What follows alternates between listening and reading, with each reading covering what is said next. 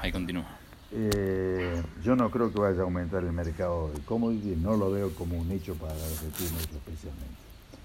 El nicho para la Argentina va a seguir siendo productos estándares y además ni siquiera van a tener el concepto de valor agregado, excepto las harinas de soja y el aceite de soja y de girasol.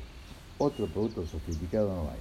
Sí hay nicho, como te dije, para el limón, que en este momento ha perdido el principal mercado que era Rusia, y para el arándano, que es un producto de góndola sofisticada, pero que tiene muy poco volumen. Lo otro por ahora sigue totalmente paralizado. Eh, con respecto a las carnes, hay un aumento efectivamente del veganismo, pero que es absolutamente insignificante. Eh, ni siquiera en Europa tienen un, Hay muchos vegetarianos, pero no veganos.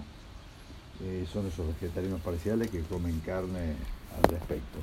Y respecto a las, a las buenas prácticas agrícolas, mejor dicho, las buenas prácticas ganaderas en encierres de feedlot, todos los feedlot argentinos están tendiendo a generar el concepto del bienestar animal. ¿Qué significa eso? Eh, higiene, alimentación adecuada, extracción de los, de los efluentes, eh, que además contribuyen, van a tener limitaciones por lo que respecta a las resoluciones del Comité de Cambio Climático. Eh, hay una tendencia errónea de pensar que el principal responsable de las emisiones de metano son los procesos digestivos de los vacunos. Eso no es así. La, principal emisión de metano que existe en el mundo son de las cuencas marítimas, que emiten una enorme cantidad de metano muy superior al que pueden emitir los animales vacunos. Sin embargo, la tendencia sería efectivamente reducir las emisiones de metano, las emisiones de dióxido de carbono, por eso se está haciendo hacer una agricultura mucho más sostenible a través de la no remoción del suelo en diferentes esquemas, desde la labranza en siembra, desde la cero labranza como es la siembra directa, desde la labranza vertical, desde mm, la no utilización del movimiento del suelo bajo todo punto de vista y siendo que el, el lo que es la actividad agropecuaria, si bien produce una alta emisión de dióxido de carbono a través del uso de maquinarias agrícolas, que sería el mismo concepto que es el de los automóviles, eh, tiene, es el más grande secuestrante de dióxido de carbono a través del proceso de fotosíntesis, la fijación de carbono en el suelo y la eliminación de las emisiones con la cero remoción del suelo. Eh, creo que todo lo que se habla al respecto es porque no se siga las estadísticas. El principal emisor de dióxido de carbono es la actividad antropogénica, la actividad humana con el uso de la maquinaria movida por eh, energías que derivan de combustibles fósiles. También el segundo emisor de dióxido de carbono es la industria del cemento, para que te des una idea, China consumía antes de la pandemia y antes de la crisis económica mundial que estamos viviendo, el equivalente a una ciudad de más o menos 30, 40 mil habitantes por día de construcción en concepto del uso del cemento. Sigue usando carbón como fuente importante de generación eh, eléctrica y en este momento están volviendo al uso del carbón por la serie de dificultades que existen en la logística de extracción y transporte de petróleo, por eso el petróleo ha subido tanto. Eh, con respecto a la tendencia europea al aumento del veganismo, lo veo altamente inviable, no imposible, pero inviable dadas las condiciones económicas que se están generando en las economías de toda Europa y de Estados Unidos también, y de Canadá incluso. Eh, ¿Cuál era la otra pregunta que teníamos? Espérate, a ver. La otra pregunta tenía que ver con la agrobioindustria. Bueno, la agrobioindustria es un concepto muy grande. Agrobioindustria significa precisamente agricultura que proviene de fenómenos biológicos que son la esencia. La, agricultura es vida, es biológica. Y la bioeconomía, que es lo que te referís vos, son todos aquellos productos que derivan de la agricultura generados a través de procesos biológicos que incluyan fenómenos de no emisión de gases de efecto invernadero o minimización, aumento de la materia orgánica del suelo, menor uso de los fertilizantes, sobre todo del nitrógeno, porque el fósforo es natural, no contamina, no hay emisiones de fósforo, lo que sí hay emisiones de nitrógeno hacia la atmósfera, y toda la bioeconomía está asignada por la explotación intensiva con alto valor agregado de los productos biológicos argentinos, entre ellos la agricultura. Por ejemplo, fenómenos biológicos en la agricultura es el aumento de la producción a través del uso de los, de los, de los cultivos genéticamente modificados, que han demostrado a lo largo de más de casi 15 años desde que se empezaron a utilizar de forma masiva, año 93, 92, eh, se empezó a usar en forma masiva en el 95 en la Argentina con la introducción de la soja transgénica, significan una bioeconomía y una actividad biológica de la agricultura con valor agregado que permite minimizar el uso de herbicidas y minimizar el uso de insecticidas y el uso de eh, agroinsumos en general. También significa una menor emisión de dióxido de carbono al minimizar las tareas eh, y mayor secuestro de carbono, como te lo dije hace un momento, porque se acumula en el suelo. Existe una enorme cantidad de mitos referidos, no sé si mitos, porque la intención es buena, eh, sino un concepto de errores que son puramente emocionales. Por ejemplo, hablar de la emisión eh, de la agricultura en mínima dosis con la utilización de nitrógeno de urea, eliminan eh, nitrógeno de dos formas, óxido nitroso y otras formas de nitrógeno. la principal contaminación sigue siendo la petrolera. Eh, toda la industria petroquímica es lo que contamina en la mayor cantidad a través de los, de los combustibles fósiles. Y hay una absoluta lentitud en el reemplazo de esas energías. Una forma de bioeconomía también son es la utilización de los residuos agrícolas, como es el caso de los residuos de celulosa, por ejemplo, en la caña de azúcar, los rastrojos, etcétera, etcétera, para generar electricidad y para generar calor, las dos fuentes térmicas y energéticas. Eso se utiliza a través de un proceso de bioeconomía que produce la mayor cantidad de energía y de electricidad, de calor y electricidad posible a través del consumo de esos insumos. Eso reemplaza enormemente, debería reemplazar una proporción importante, aún no lo hace y las perspectivas son muy, muy escasas de que se aumente progresivamente. Lo otro es el biogás. Por ejemplo, dentro de los establecimientos que se utiliza en Sierra Corral con utilización de especies forajeras como el maíz, el sorgo, producen en sus detritus y deyecciones una enorme cantidad de productos que manejados adecuadamente con menor contaminación de agua, sino con uso reciclado del agua para su limpieza, producen Biogás, que es una forma de gas que es inyectado en las redes, también se está usando en muy poca proporción. Ni siquiera Europa, que ha desarrollado altos porcentajes en sus criaderos de cerdos, ha logrado producir una cantidad mínimamente suficiente para reemplazar el gas que proviene de los combustibles fósiles.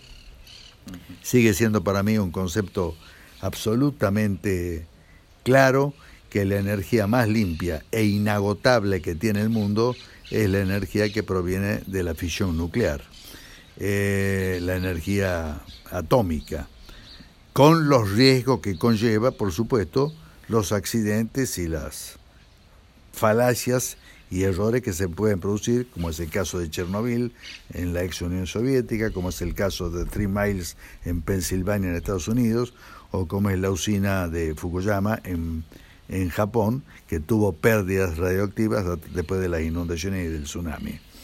Es decir, hay un enorme deseo de la mayor parte de la comunidad, excepto de la industria petrolera, excepto de la industria petrolera, en generar energías alternativas que sean menos contaminantes. Y la bioenergía es una de ellas. No existe contradicción entre bioenergía y alimentos, es otra falacia, porque los productos que se usan para la bioenergía son precisamente aquellos en los cuales la abundancia de producción es suficiente para no hacer que ese alimento falte en ninguna oportunidad. Y hay incongruencias. Por ejemplo, el maíz, que es un gran generador de suelo y un mejorador de materia orgánica y un cultivo carbono 4 que tiene una enorme posibilidad de reciclar y de mejorar la estructura orgánica de los suelos, es a su vez el mayor insumo que se utiliza en los feedlots. Los feedlots son lugares donde está cuestionada la, mm, el confort animal, a pesar de que se está mejorando muchísimo en eso. Es a su vez esos detritus, si no se utilizan adecuadamente para ser reciclados a través del biogás, producen contaminación. Eh, pero no existe una escasez de maíz al respecto. Sí puede ser utilizado para la elaboración de biogás de bioenergía sin que eso entre en contradicción con la alimentación del mundo, es decir, que no falte comida en el mundo, son los residuos de la producción, los rastrojos de los diferentes cultivos, la gran masa de biocelulosa que se genera, por ejemplo, en cultivos carbono 4 como la caña de azúcar. Siendo que precisamente la tendencia para una buena alimentación es disminuir el consumo de azúcar que es responsable y contribuye enormemente al agravamiento de una enfermedad de, la población pobre, de la población pobre como es la diabetes, eh, disminuir la producción de azúcar y utilizar todo ese potencial que tienen los, los cultivos carbono 4, como la caña de azúcar, que tiene una capacidad de interacción en América Latina, por ejemplo, desde el límite con Guyana en Brasil hasta la ciudad de Esperanza en Santa Fe, fíjate la enorme cantidad de producción que se puede hacer, genera trabajo, genera logística, genera una agroindustria poderosa, genera calor, genera electricidad y genera además la posibilidad de producir etanol, que es alcohol, alcohol que tiene muchísima menos capacidad de contaminación que lo que tienen la petroquímica. Eso es parte también de la bioeconomía. Es decir, son todas posibilidades. Hoy simplemente posibilidades. ¿Por qué? Porque los mismos ecologistas que están presionando intensamente para esto son aquellos que usan la energía eléctrica proveniente de los combustibles fósiles, las computadoras y los teléfonos celulares que tienen una enorme cantidad de hidrocarburos alifáticos, tienen litio, tienen azufre, que son altamente contaminantes. Intentar generar un mundo con menor eh, contaminación es la idea de todos. Los mecanismos para llegar tienen que ser desdogmatizados y desideologizados y ser transformados exclusivamente en problemas técnicos de supervivencia. Por ejemplo, se deben eliminar todo lo que sea industria petroquímica que derive en la producción de nylon, que derive en la producción de las bolsitas comunes de los almacenes. Para eso existen todo lo que se puede hacer a través de los componentes que tienen los alimentos, como el maíz, a través de fenómenos muy sencillos y muy fáciles de llevar adelante, producen elementos que se degradan en toda, con toda rapidez y que suplen a todo lo que genera la industria petroquímica. En este contexto, en los próximos 10 años, eh, y no sé si cabe mencionar el mercado de bonos de carbono, puede resultar puede representar una oportunidad para la Argentina la, bioeconomía?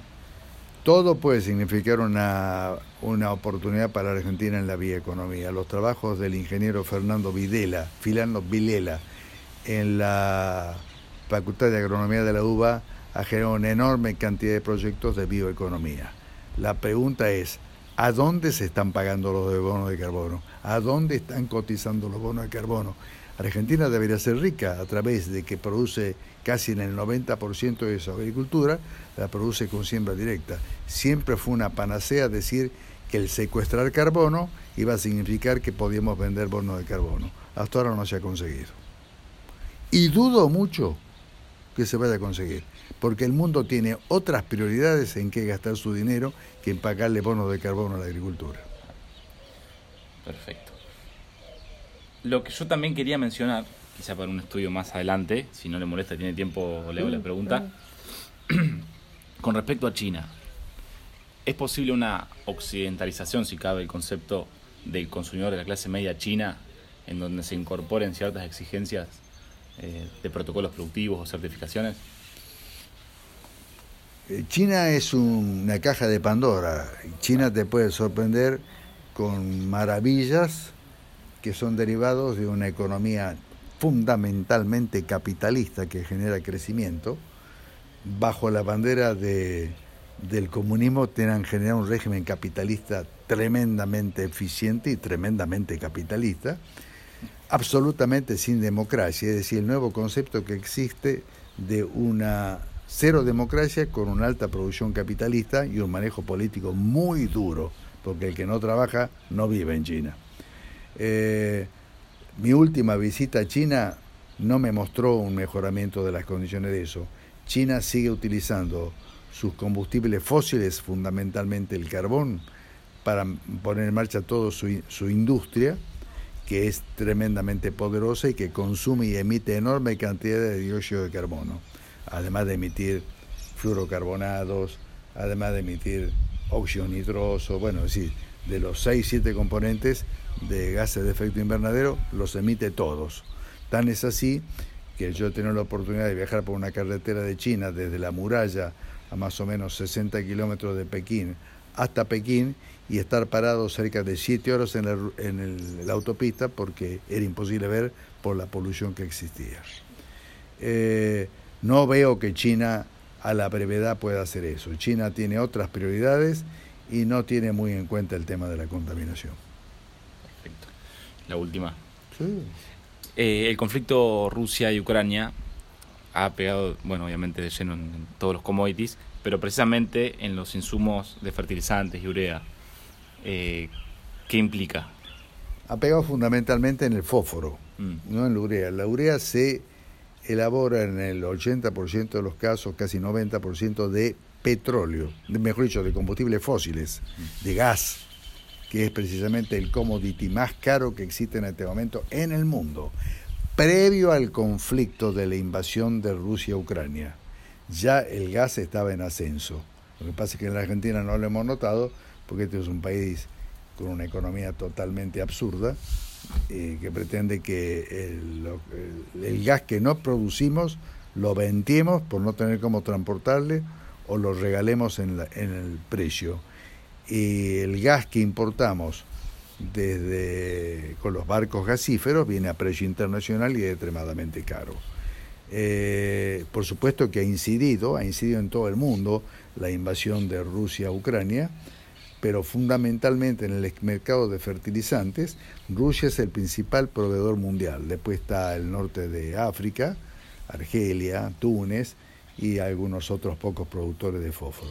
Sí ha incidido en el precio, tan es así que en este momento una tonelada eh, de diamónico en la Argentina está alrededor de los 1.500 dólares. El nitrógeno va a tener la variable de lo que valga el gas. Y el gas, ¿cómo se lo cobre? Por ejemplo, la Argentina, la principal empresa eh, productora de fertilizante nitrógeno en la Argentina, que está en Bahía Blanca, le entregaban gas subsidiado y ellos lo vendían a precio internacional.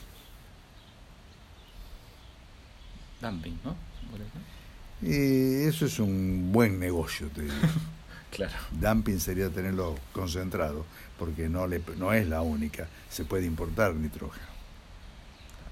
No es dumping, es un. Es un eh, ¿Cómo te diría yo? Es un efector dominante del mercado argentino.